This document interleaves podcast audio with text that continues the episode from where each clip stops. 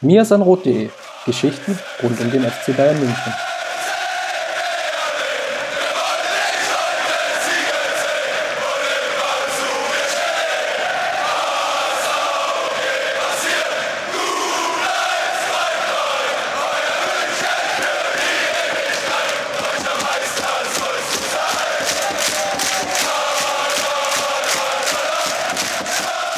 Herzlich willkommen zum ein Rot Podcast, Folge 69. Und die Weihnachtszeit ist schon vorbei, dennoch wollen wir so ein bisschen uns dem Spekulatius hingeben und mal so ein bisschen schauen, was jetzt auf den Transfermarkt geht. Das haben wir in der letzten Folge ausgelassen, als wir eigentlich nur noch über die Hinrunde gesprochen haben, wie sich der FC Bayern da entwickelt hat, das könnt ihr dann in der letzten Folge, in der letzten Episode gerne nochmal in eurem Podcast-Catcher nachhören, falls ihr es verpasst habt aufgrund von Ferien, Urlauben, sonstigen Familienverpflichtungen.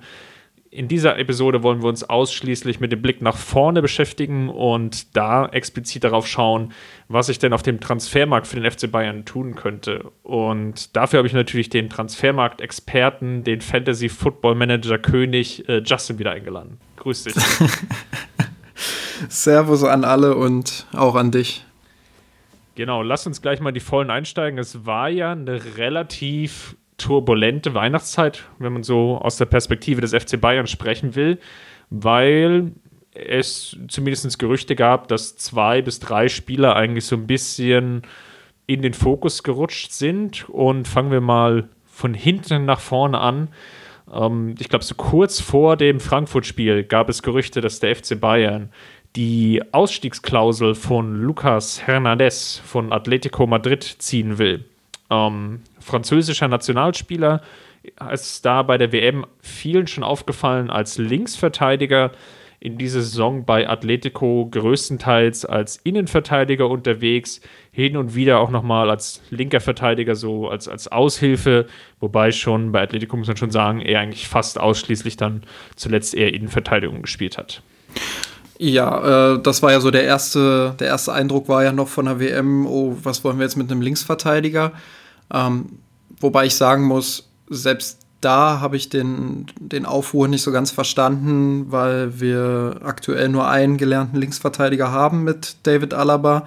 Äh, Rafinha als Backup wird wahrscheinlich äh, am Ende der Saison äh, den Verein verlassen. Ist auch kein gelernter Linksverteidiger, deshalb ist es ganz gut, dass, dass Hernandez ähm, diese Position spielen kann. Ähm, aber er ist halt gelernter Innenverteidiger zur, zur Beruhigung aller, die sagen, wir, wir sollten keine 80 Millionen für, für einen Innenverteidiger, äh, für einen Linksverteidiger ausgeben. Ähm, er ist gelernter Innenverteidiger, er ist relativ zweikampfstark, ähm, hat für Atletico ähm, einige Spiele in dieser Saison auch schon gemacht. Er ist zwar kein Stammspieler, glaube ich, ähm, ja, aber, aber er ist halt jemand, der regelmäßig auch zum Einsatz kommt, der für Frankreich gute Spiele gemacht hat, gut in die Zweikämpfe kommt, technisch relativ begabt ist, würde ich sagen, und damit auch ähm, das Anforderungsprofil des FC Bayern auf dieser Position zumindest in Ansätzen erfüllt und ein junger Spieler ist.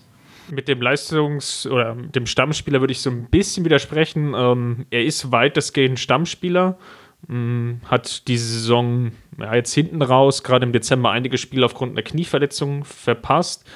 Heute ging die, also wir nehmen heute an dem Sonntag auf, heute ging La Liga wieder los. Ähm, da steht er zumindest auch nicht in der Startelf, fehlt weiter mit, wie gesagt, mit der Knieverletzung, ist aber zurück im Training. Ähm, hinzu kamen nochmal so kleinere Ausfälle, irgendwie ein Spiel mal verpasst wegen so einer Oberschenkelverletzung, ähm, dann nochmal ähm, eine Magen-Darm-Geschichte und einmal eine Gelb-Rot-Sperre abgesessen. Ähm, Soweit so normal, aber ansonsten eigentlich überwiegend ähm, volle 90 Minuten gespielt. Ja, habe ich gerade auch noch mal nachgeguckt. Gut, dass ich dich dabei habe. Ähm, ich hatte die, die Verletzungen und Magenprobleme unter anderem nicht mehr im Kopf, beziehungsweise nicht so auf dem Schirm. Ähm, er hat schon viele Spiele gemacht, viele Minuten, ähm, aber er wurde hier und da halt auch mal rausrotiert. Ähm, ja, was seine Leistung oder sein, sein Leistungsvermögen jetzt nicht schmälern soll. Ähm, ich wollte nur sagen, dass er halt ein junger Spieler ist, der natürlich noch Entwicklungsbedarf hat. Ähm, die Frage wird natürlich sein, ob er ähm, gerade im Passspiel stark genug ist, um den Anforderungen des FC Bayern gerecht zu werden ähm, hinsichtlich des Spielaufbaus. da haben wir mit Süle jetzt einen jungen Innenverteidiger, ja, der noch nicht ganz so weit ist, würde ich sagen, der ähm, in, seinem, in seinem Passspiel noch Steigerungsbedarf hat, der sicherlich hier und da auch mal einen guten Pass spielen kann, aber noch lange nicht auf dem Niveau eines Hummels oder Boateng ist. Bei Lucas Hernandez ist das ähnlich.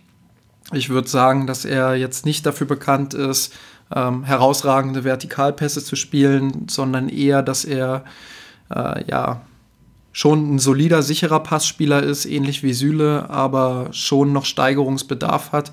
Und wenn wir bei der Viererkette bleiben und mit Lukas Hernandez und Süle ein Innenverteidiger-Duo haben, dann könnte es durchaus auch Probleme geben äh, im Aufbauspiel. Ja, ich glaube, das ist vielleicht noch so die die größte Baustelle oder das größte Entwicklungspotenzial. Das ist natürlich noch ein bisschen so schwer zu beurteilen, weil natürlich Atletico und der Simeone eigentlich eine, eine ganze Eigenart, einen eigenen Stil von Fußball hat, ähm, der nicht unbedingt darauf angelegt ist, auf große vertikale ähm, Pässe, also risikobehaftetes Spiel, sondern dass da ist auch schon viel Abwartung des ähm, ja, Positionsspiel dabei, beziehungsweise aufgrund des Pressings ist die, die Grundtaktik einfach eine komplett andere. Ähm, das wird die Stärken von Innenverteidigern vielleicht in Bezug auf Passspiel nicht so stark betonen, dass man jetzt aus seinen Stats herauslesen könnte, ähm, welche Skills er der an der Stelle mitbringt. Was auffällig ist, wenn er als Linksverteidiger aufläuft, und da kann man so ein bisschen auf die französische Nationalmannschaft schauen, dann sieht man schon, dass da so die ja, 1,x Keypässe dabei sind. Das heißt, er legt auf jeden Fall schon die, den ein oder anderen Schuss auf. Was daraus noch nicht so folgt, ist, dass er jetzt so wie zum Beispiel Kimmich auch so der ganz große Assist-Sammler ist oder vielleicht auch wie Alaba. Ähm, kann auch so ein bisschen jetzt an der, der Mischrolle liegen. Frankreicher wiederum auch ähm, ja, mit, mit ihrer taktischen 4-2-3-1-Formation natürlich auch nochmal äh, sehr, sehr speziell. Bei der WM ja auch ähm, ganz ähnlich wie Deutschland ja 2014 auch mehr oder weniger mit vier Innenverteidigern gestartet. Pavard, in dem es ja auch Interesse gibt, über den wir vielleicht jetzt später nochmal reden, der wiederum ist ja als Rechtsverteidiger aufgelaufen, Hernandez als Linksverteidiger. Und das Spannende jetzt bei Hernandez ist noch, was er eben extrem gut kann, ist ähm, Zweikämpfe führen, Tacklings. Das könnte für den FC Bayern insofern interessant sein, da Hernandez auch ein ziemlich schneller Spieler ist. Und wenn die Münchner sehr, sehr hoch stehen, wir hatten das diese Saison mehrfach, ähm, das Düsseldorf-Spiel, Heimspiel sei nochmal genannt, als Luke Bacchio ähm, ja, das 3 zu 3 geschossen hat aus einem Konter.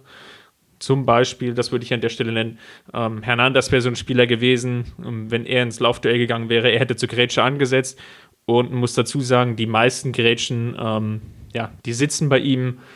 Jetzt hatte ich zwar vorhin die Gelb-Rot-Sperre genannt, die war noch aus der Vorsaison, aus dem ersten Spiel oder aus dem letzten Spiel der letzten Saison.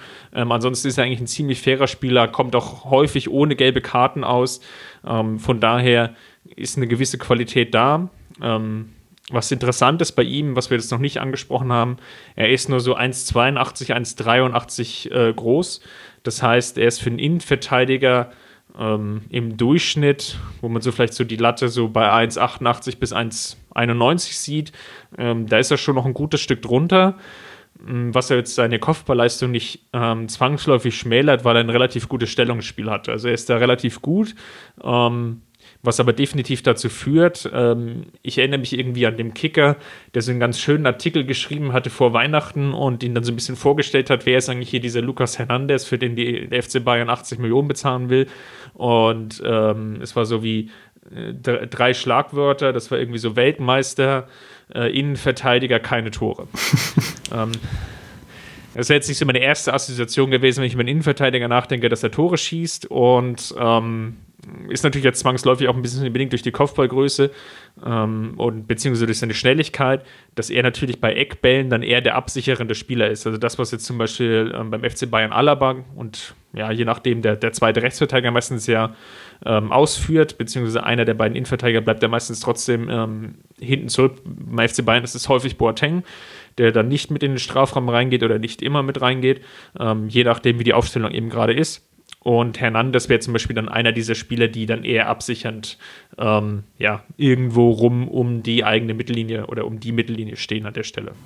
Jetzt hast du so viel geredet, dass ich fast meine Argumentationskette wieder verloren habe. Ähm, nein, also was ich noch ergänzend dazu vielleicht sagen würde ist, und ähm, das hatte, glaube ich, auch der Tobi bei uns im Artikel geschrieben, dass er dazu, zu diesen allen Fähigkeiten, die er so mitbringt, dass er dazu noch Linksfüßer ist. Und als, als jemand, der einen starken linken Fuß hat, ist er im Bayern-Kader oder wäre er im Bayern-Kader natürlich äh, ja, relativ ähm, unter relativ wenigen Spielern. Alaba hat einen linken Fuß, ich glaube, Rames hat einen linken Fuß äh, und dann wird es auch schon eng. Thomas ähm, Müller hat sogar zwei. Gut, das Niveau ist dann auch wieder äh, gesetzt für diese Podcast-Episode. Ähm, Thomas Müller hat auch zwei linke Füße, das stimmt. Ähm, ja, dann haben wir mit Hernandez halt noch einen Linksfüßer und ähm, das wäre schon eine relativ wichtige Sache auch, gerade im Hinblick darauf, ähm, dass wir auf der linken Seite häufig dann Probleme hatten, wenn Alaba nicht da war und dann Rafinha dort spielen musste oder auch mal Kimmich dort gespielt hat, ähm, die als ja, falsche Linksverteidiger, würde ich sie mal nennen, doch durchaus auch mit ihren Füßen so ein bisschen Probleme hatten und ähm, aber auch als Innenverteidiger, als Aufbauspieler auf der halblinken Seite hatten Linksfuß häufig Vorteile. Ähm, Hummels hat das immer so ein bisschen durch seinen Außenriss, durch seinen hervorragenden Außenrisspass ähm, ja, kaschieren können. Aber wenn Lucas Hernandez dort auf dieser Position spielt, halblinker Verteidiger, ähm, dann kann das natürlich auch ein Vorteil sein. Neulich hat jemand in die Kommentare geschrieben, ein Mirsan Roth-Artikel, wäre kein Mirsan Roth-Artikel, wenn nicht die Dreierkette irgendwie gefordert werden würde. Auch die würde ich hier nochmal ins Spiel bringen. Ähm, auch wenn Kovac jetzt kontinuierlich auf immer, ja, immer auf die Viererkette gesetzt hat, würde ich doch einwerfen, ähm, dass es durchaus möglich ist, wenn die passenden Spieler kommen, dass er dann sagt, okay, wir versuchen mal die Dreierkette jetzt nächste Saison, falls er denn noch Trainer ist. Und auch da wäre Lucas Hernandez als Halbverteidiger, ähnlich wie es Alaba damals unter Guardiola gemacht hat, ähm, ja, jemand, der Dynamik nach vorne geben kann, der im Halbraum durchaus die Technik besitzt, um äh, Druck standzuhalten. Und wenn er sein Passspiel noch verbessern kann, dann durchaus auch jemand, ähm, ja, der durchaus mal die Pressinglinie überspielen kann. Ähm, die 80 Millionen, die jetzt kolportiert wurden, sind natürlich die Ausstiegsklausel. Es wird ja so ein bisschen spekuliert, äh, dass Bayern darauf pocht, ähm, diese Ausstiegsklausel runterzudrücken, indem sie sagen, okay, wir lassen euch Lukas Hernandez jetzt noch für ein halbes Jahr und holen ihn dafür dann im Sommer, aber dafür müsst ihr uns entgegenkommen und den Preis noch so ein bisschen drücken. Äh, ich halte das für eine gute Strategie, denn richtig extrem akuten Bedarf, so dass Bayern jetzt unbedingt die 80 Millionen zahlen muss, äh, sehe ich aktuell nicht. Ja, es ist die Frage, was man sich davon natürlich verspricht. Ähm, wenn man jetzt ein bisschen auf Champions League schaut, dann, und ich meine, nur darum geht es jetzt vorrangig, wenn man so ein bisschen schaut, wie man das Investment rechtfertigt. Je weiter du in der Champions League kommst als ähm, Team, ähm, desto mehr bekommst du eben aus diesen verschiedenen Pools, Preispools, TV-Pools, ähm, natürlich Eintrittsgelder und so weiter und so fort das ist mit, selbst wenn jetzt Hernandez kommt, ähm, ist jetzt die Gemengelage für das Liverpool-Spiel nicht eine gänzlich andere. Er würde ein Stück weit helfen, keine Frage. Ähm, bringt er dir die Garantie, dass du mit ihm in die nächste Runde einziehst? Ich glaube, da würde ich dann eher sagen, nein. Demzufolge ist natürlich wirklich die Frage, willst du jetzt dann das Geld investieren als Verein?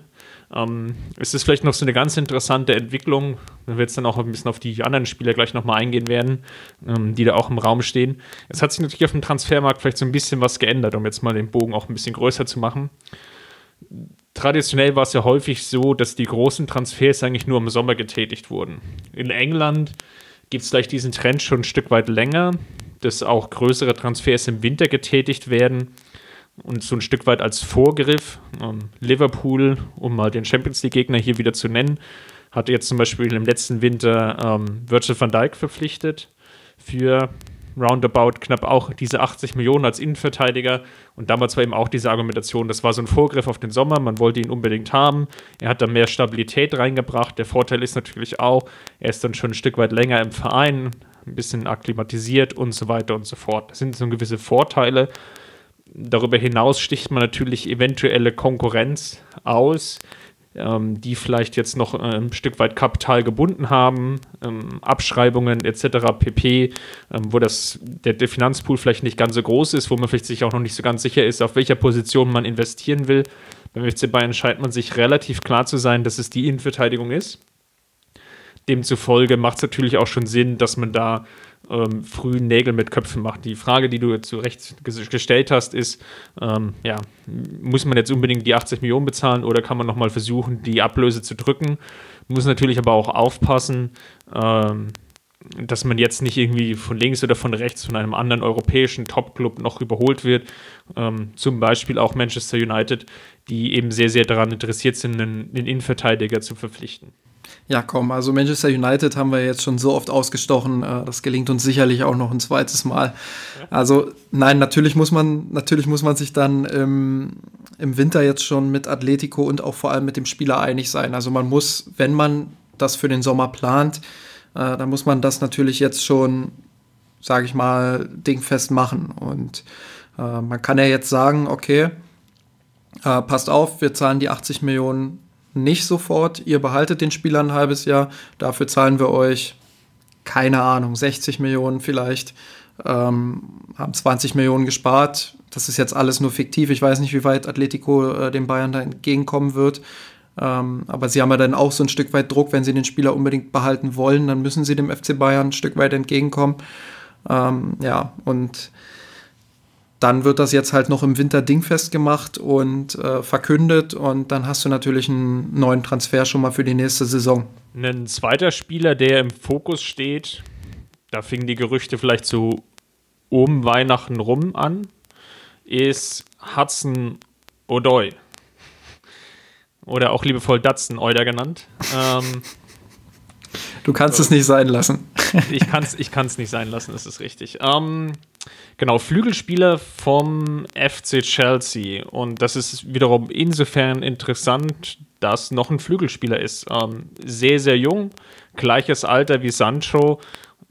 Kurze Frage als Einstieg: Ist man da so ein bisschen auf dem ähm, BVB Sancho Hype Chain aufgestiegen und hat einfach nach einem sehr äquivalenten Spieler gesucht, weil ja, ähm, Hudson im Endeffekt auch englischer U-Nationalspieler ist, ähm, Flügelspieler, ungefähr gleiches Alter, haben zusammen relativ viele ähm, U-Nationalspiele gemacht oder durchlaufen, die gleiche Laufbahn genommen und ja, versucht man jetzt da so ein bisschen auf dem Hype-Train mitzufahren und ähm, ja, einen ähnlichen Spieler zu holen. Ich tue mich immer schwer damit, das äh, so zu formulieren, dass Bayern jetzt äh, bei Dortmund abkupfert und unbedingt nach dem nächsten Jaden Sancho sucht.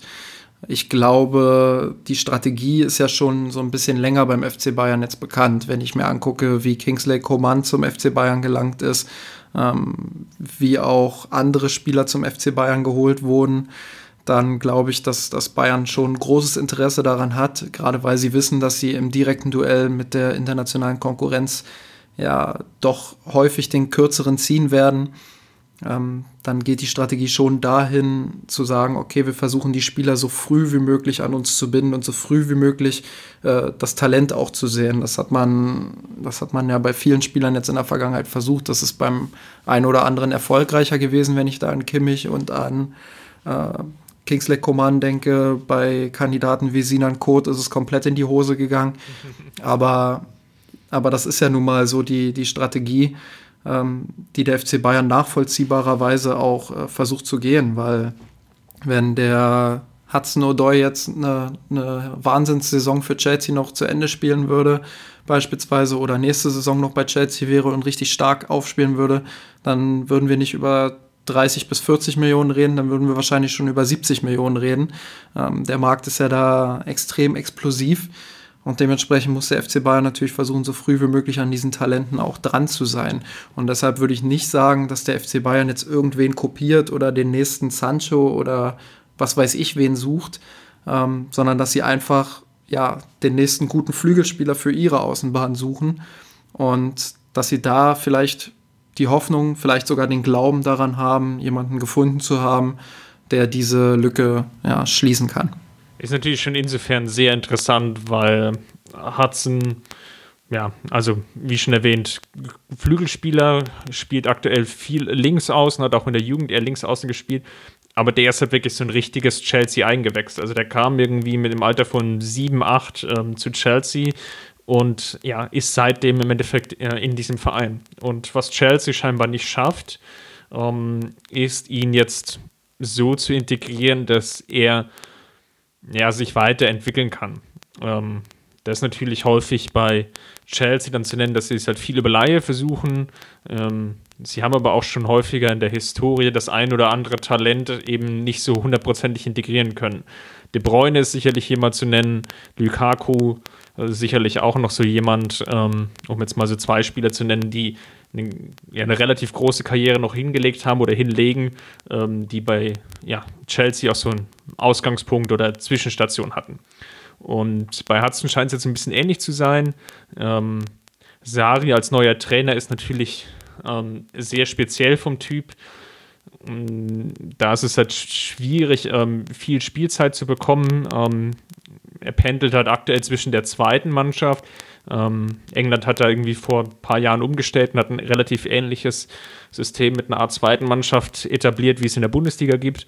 Ähm, nicht ganz zu vergleichen, aber ja, die Grundzüge sind erstmal ähnlich und der pendelt also zwischen erster und zweiter Mannschaft, sitzt halt in der Bund oder nicht in der Bundesliga, aber sitzt in der Premier League halt häufig auf der Bank oder beziehungsweise so im, im erweiterten Kader, immer so an dieser Schwelle ähm, in den Kader zu rutschen oder nicht.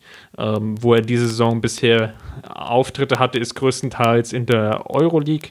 Ähm, dort, ja, das ist halt so ich glaube, der ist in der Bundesliga schon nicht wirklich anerkannt, der Wettbewerb. Ich glaube, in England ist es nochmal die Spur drüber. Ähm, dort bekommt er aktuell Spielzeit. Hat da so, glaube ich, vier Spiele gemacht, ähm, zweimal eingewechselt, zweimal von Beginn an. Ähm, jetzt, als die ganzen Gerüchte aufkamen, war es jetzt witzigerweise noch so, ähm, dass er im FA Cup, der ja immer so nach diesem fetten Premier League-Block in England dann direkt ansteht, nach, ähm, nach dem neuen Jahr, dass er jetzt äh, Spielzeit bekommen hat, gegen Nottingham Forest gespielt hat, äh, zwei Torvorlagen gegeben hat. Ich glaube, das hat den Preis auch nochmal so ein bisschen in die Höhe treiben lassen.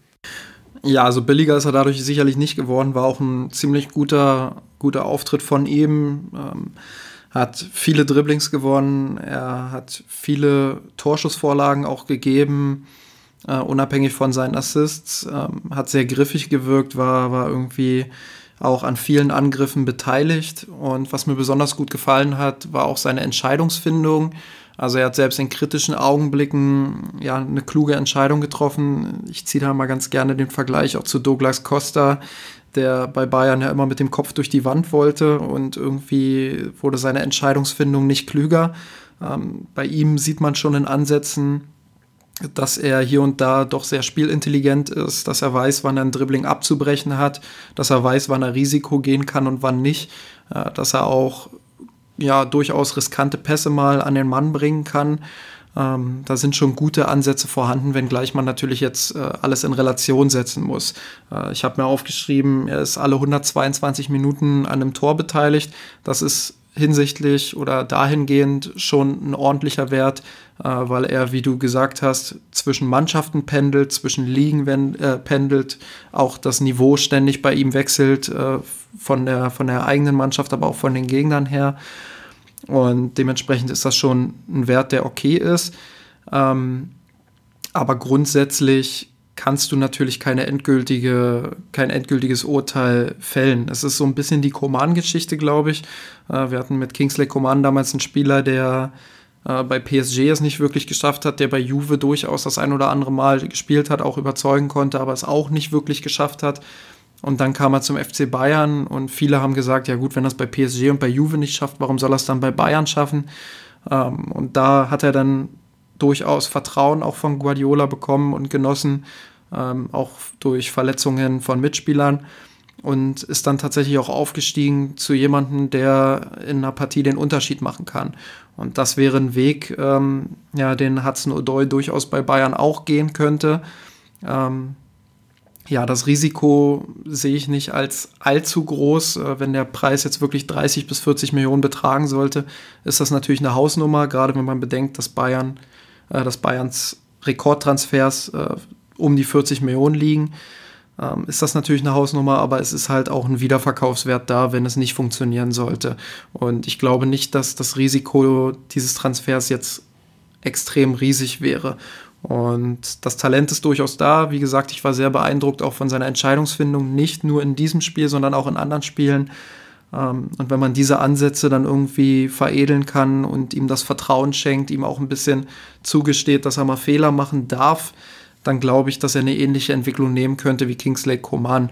Was ich noch äh, abschließend sagen würde, ist, dass ich so ein bisschen den Transfer eines Rechtsaußen vermisse. Also wenn man jetzt überlegt, wir hätten dann mit Kingsley Coman, Hudson O'Doy äh, und Serge Gnabry hätten wir drei Rechtsfüßler.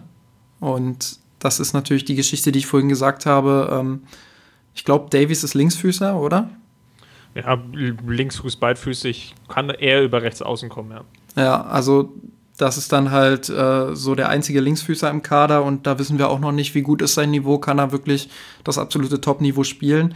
Dann hätte man halt drei Spieler, die ja zumindest in Abschlusspositionen lieber auf, auf der linken Seite spielen. Klar, Gnabry und Koman können auch rechts spielen. Ähm, ja, sind links aber vielleicht mit noch ein bisschen mehr Zug zum Tor ausgestattet. Äh, da muss man dann halt auch sehen, dass man vielleicht jemanden, jemanden holt, der mal wieder ein Linksfuß ist, der von rechts den klassischen Robbenweg laufen kann, ähm, der in der Allianz Arena ja schon durch Robben so ein bisschen vorgebrandmarkt ist. Und ja, da, da, das ist vielleicht so ein bisschen mein Kritikpunkt an der Einkaufspolitik. Aber wenn ich mir sein Talent angucke, dann kann ich schon verstehen, warum der FC Bayern dran ist. Die einzige Frage, die sich mir so ein bisschen stellt, ist natürlich, ist es da nicht sogar ein Flügelstürmer zu viel da? Das ist ein bisschen, was ich als Frage habe. Ähm, also bei Hudson Odoi ist jetzt ja im Gespräch, dass er jetzt sofort im, im Januar kommt. Dann wäre er im Kader. Dann, wie gesagt, Davis hattest du schon angesprochen, ja auch jetzt frisch verpflichtet, auch ähm, für den Januar, beziehungsweise ja schon seit ungefähr Mitte November auch im Training, selbst beim FC Bayern. Dann nicht zu vergessen Ribery und Robben, dann bin ich schon bei vier. Hinzu kommen noch Coman, Gnabry, dann bin ich bei sechs. Und dann habe ich vielleicht noch mal so zwei Offensivspieler, die ja zumindest ähm, hin und wieder auch auf den Flügelpositionen gespielt haben, mit Müller und mit Rames. Dann bin ich mehr oder weniger bei acht Spielern für zwei Positionen. Dann frage ich mich natürlich schon, wie da jeder ähm, auf seine Spielzeit kommen will und wie da die nötige Entwicklung dann der jeweiligen einzelnen Spieler, gerade der vielen jungen Spieler dann aussehen soll.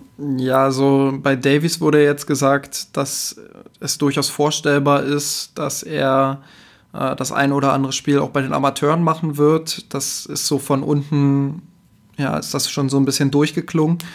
Ähm, da wird man auch erstmal sehen, wie akklimatisiert er sich mit der Liga. Genau dasselbe wäre bei O'Doy natürlich der Fall.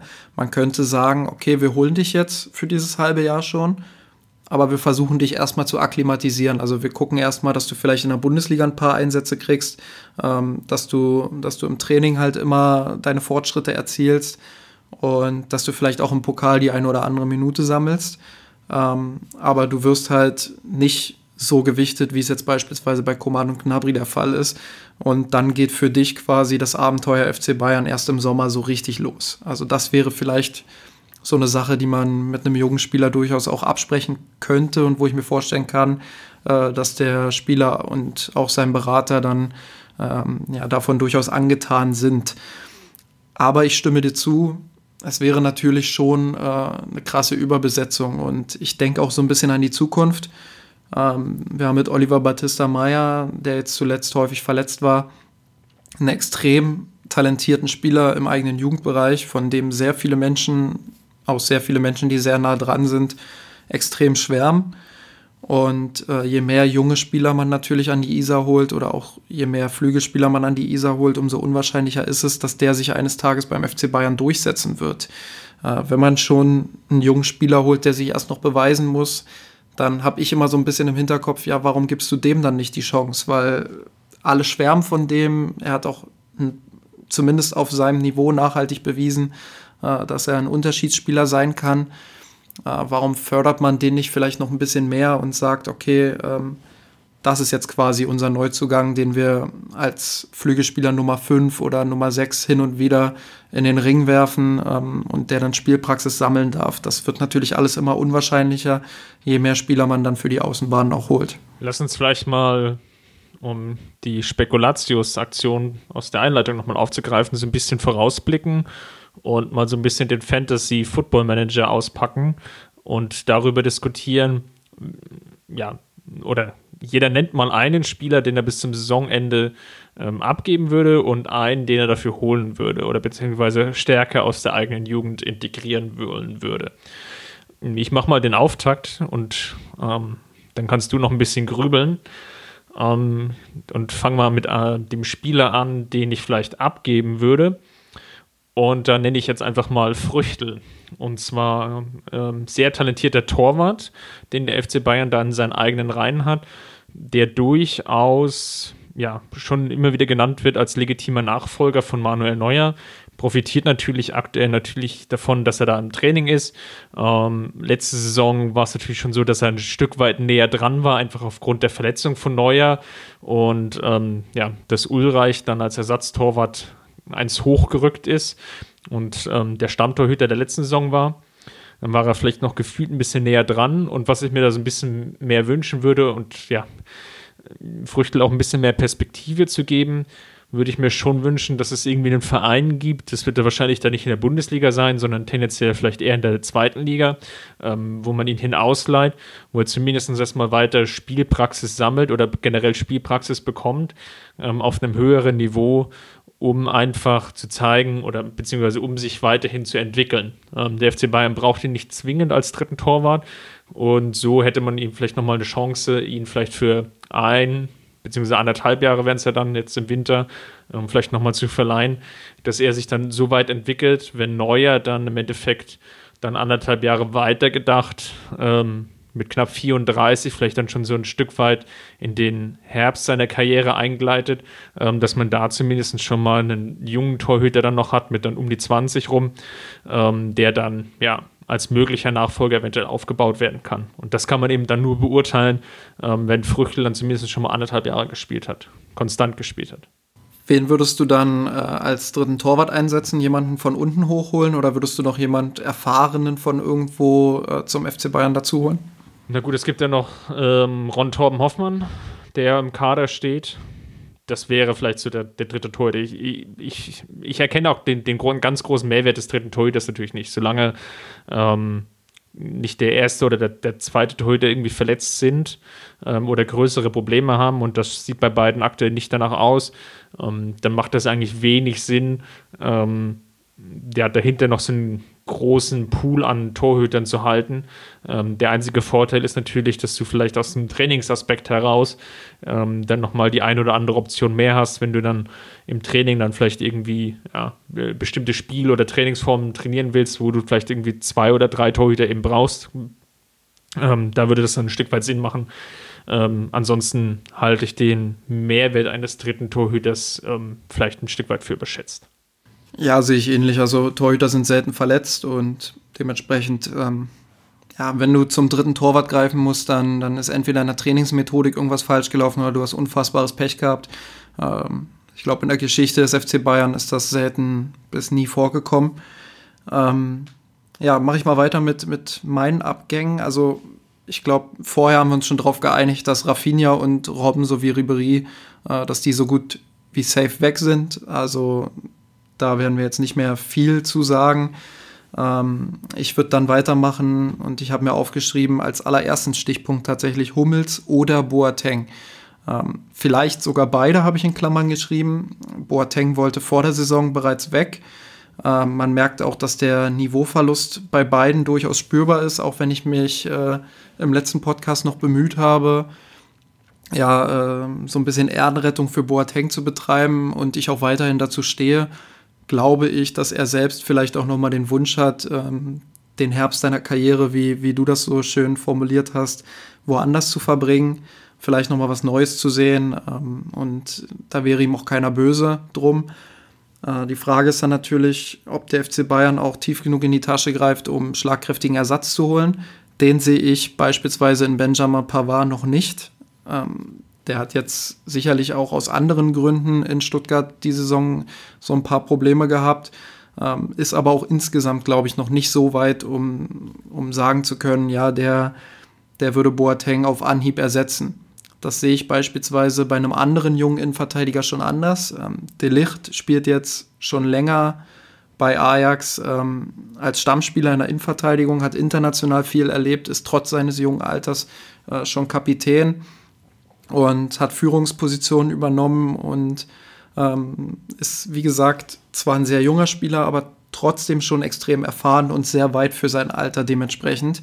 Und ich glaube, er wäre tatsächlich jemand, der sofort auf sehr hohem Niveau den, den Boateng-Ersatz ähm, liefern könnte, der auch ein einmaliges Aufbauspiel in Europa hat. Äh, sicherlich muss man jetzt auch wieder sagen, die Konkurrenz in Europa ist riesig um Delicht. Also Bayern wird nicht wie selbstverständlich äh, es schaffen, ja, den an die Isar zu holen, aber sie sollten zumindest alles versuchen, um ihn zu bekommen, äh, weil er auf gut zehn Jahre eine Position füllen könnte, die durch Hummels und Boateng jetzt sehr löchrig wird. Ich habe es vorhin gesagt, Süle ist jetzt nicht der herausragende Aufbauspieler. Auch wenn er sicherlich das ein oder andere Steigerungspotenzial noch hat, wird er meiner Meinung nach nicht auf das Level eines Boateng kommen, was, was das Passspiel angeht. Ähm, ähnliches, ähnlich sehe ich es bei Lucas Hernandez und äh, auch beim Rest des Kaders. Ähm, ja, Lukas May hat sicherlich Potenzial, aber auch bei dem ist nicht absehbar, dass er irgendwann mal Boateng-Niveau hat, was, was das Passspiel angeht. Das ist bei Delicht halt auf jeden Fall gegeben und deshalb muss ich mich erneut in einem Podcast dafür stark machen, äh, dass Hassan Salihamidzic YouTube anschmeißt, sich Delicht nochmal genauer anguckt und äh, ja, vielleicht den ein oder anderen Schein auf den Tisch bei Ajax legt. Ja, sehr gut. Dann mach mal weiter. Wen würdest du denn, also Du hast jetzt gesagt, Hummels und oder Boateng abgeben. Ähm, wir hatten jetzt das Fantasy Football Manager Spiel ja so verstanden, ähm, dass wir einen jetzt definitiv abgeben wollen. Ähm, wen würdest du denn jetzt von den beiden, wenn du jetzt die Wahl hättest, wen würdest du nehmen, um dich jetzt mal festzunageln? Äh, wenn ich die Wahl hätte, dann tatsächlich also wenn ich gehe jetzt davon aus, dass Boateng bleiben will, dann würde ich Boateng behalten und Hummels tatsächlich abgeben. Äh, so schwer mir das auch fällt, weil er einfach ein toller Typ ist und ein großartiger Fußballer ist. Ähm, aber ich habe es im letzten Podcast schon gesagt, ich glaube, sein Spiel altert äh, nicht so gut. Er hat sicherlich ein großartiges Stellungsspiel, aber auch da wird er jetzt langsam, langsam immer langsamer, auch eine schöne Phrase. Aber ja, er altert halt nicht so gut wie Boateng, glaube ich. Bei Boateng sind dann wiederum die Verletzungen wieder so ein bisschen ähm, drin. Ich bin jetzt mal ganz forsch und sage, man gibt beide ab, holt dafür De Licht, Lucas Hernandez und oder Pavard, ja, vielleicht sogar Mai, äh, einer aus den beiden dann noch. Ähm, wenn man Pavard noch zusätzlich holt, dann würde ich Mai sogar verleihen. Das wäre definitiv ein krasser Januar. Ja, und ein sehr teurer, vor allem wenn man bedenkt, welche Baustellen noch auf anderen Positionen sind. Aber äh, irgendjemand hat mal gesagt, der FC Bayern ist keine Bank und das Festgeldkonto ist natürlich jetzt über die letzten Jahre auch gewachsen. Und dementsprechend ähm, muss man sicherlich auch darauf achten, ja, wie viel gebe ich jetzt aus in diesem Sommer, aber ich erwarte schon, dass Bayern tief in die Tasche greift. Ich nehme es mal ein Stück weit realistischer und werfe nochmal den Hut für Pavard in den Ring. Und zwar vielleicht aus der Überlegung, ähm, dass Stuttgart Geld braucht. Klingt komisch, ist aber so. ähm, Stuttgart hat aktuell sehr, sehr große Offensivprobleme. Angeblich gibt es eine Ausstiegsklausel von 35 Millionen, die jetzt im Sommer greift und der FC Bayern sie ja, wie man hört, eigentlich schon mehr oder weniger im letzten Sommer aktiviert hat. Vielleicht kann man den Preis ein Stück weit drücken, indem man sagt, naja, wir geben euch die Kohle schon jetzt, ihr könnt das Geld jetzt schon verbrennen. Ist natürlich ein, ein Stück weit sinnbefreit, weil ähm, ja, jede normale Bank ähm, natürlich dann ein Stück weit auch Kredit geben würde in der gleichen Höhe, weil natürlich, ja, wenn die Verträge unterzeichnet wären, ähm, wenn das jetzt nicht nur auf, auf Freundschaftshandschlagsbasis basiert, ähm, ja, könnte sich Stuttgart das Geld natürlich irgendwo anderweitig besorgen für Pavard. Nichtsdestotrotz ähm, wäre dann vielleicht nochmal so die ein oder andere interessante Option mit ihm da.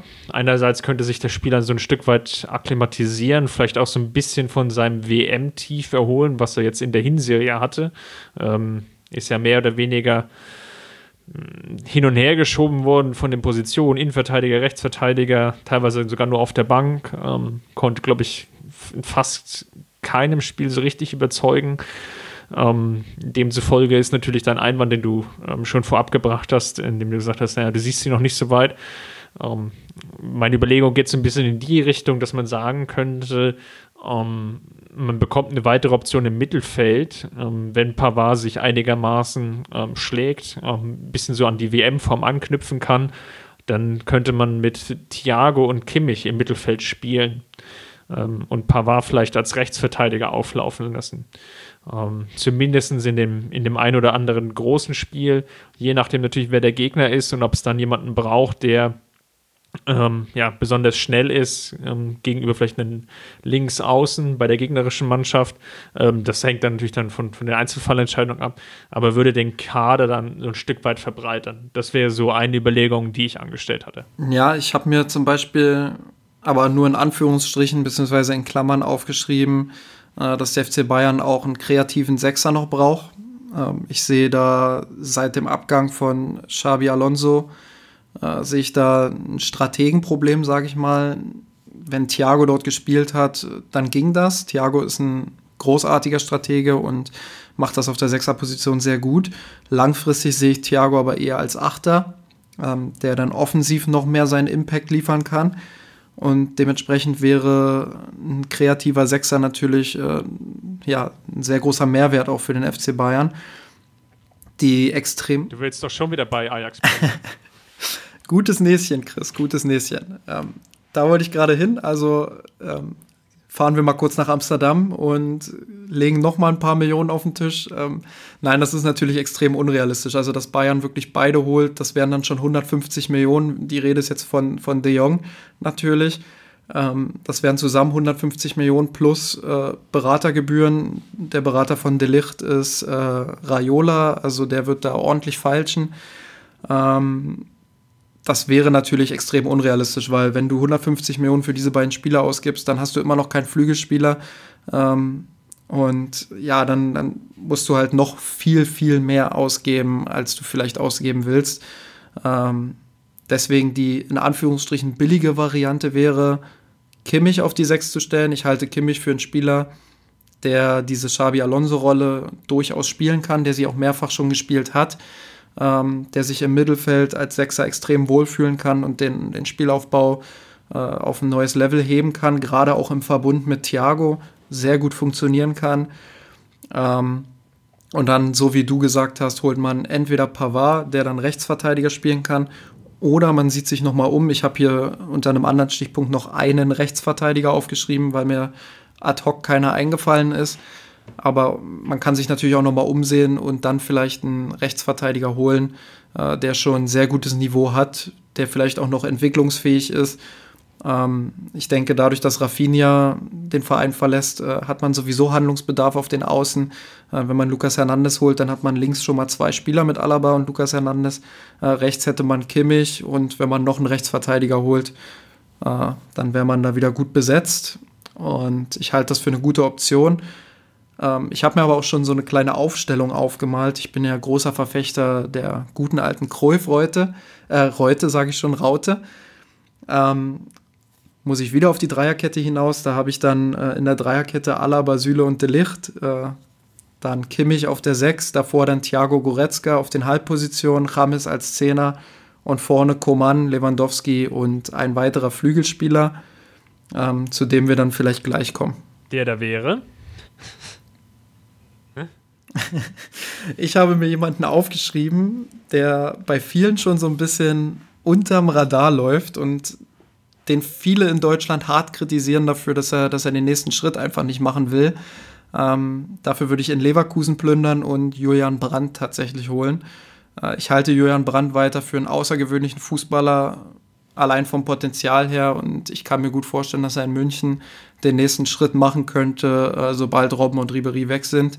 Und ähm, ich sehe ihn als hervorragenden Halbraumstürmer, der technisch extrem begabt ist, der äh, als Nadelspieler richtig gut funktionieren kann, der ein richtig guter Kombinationsspieler ist, ähm, der torgefährlich vor allem auch ist, der Zug zum Tor entwickeln kann.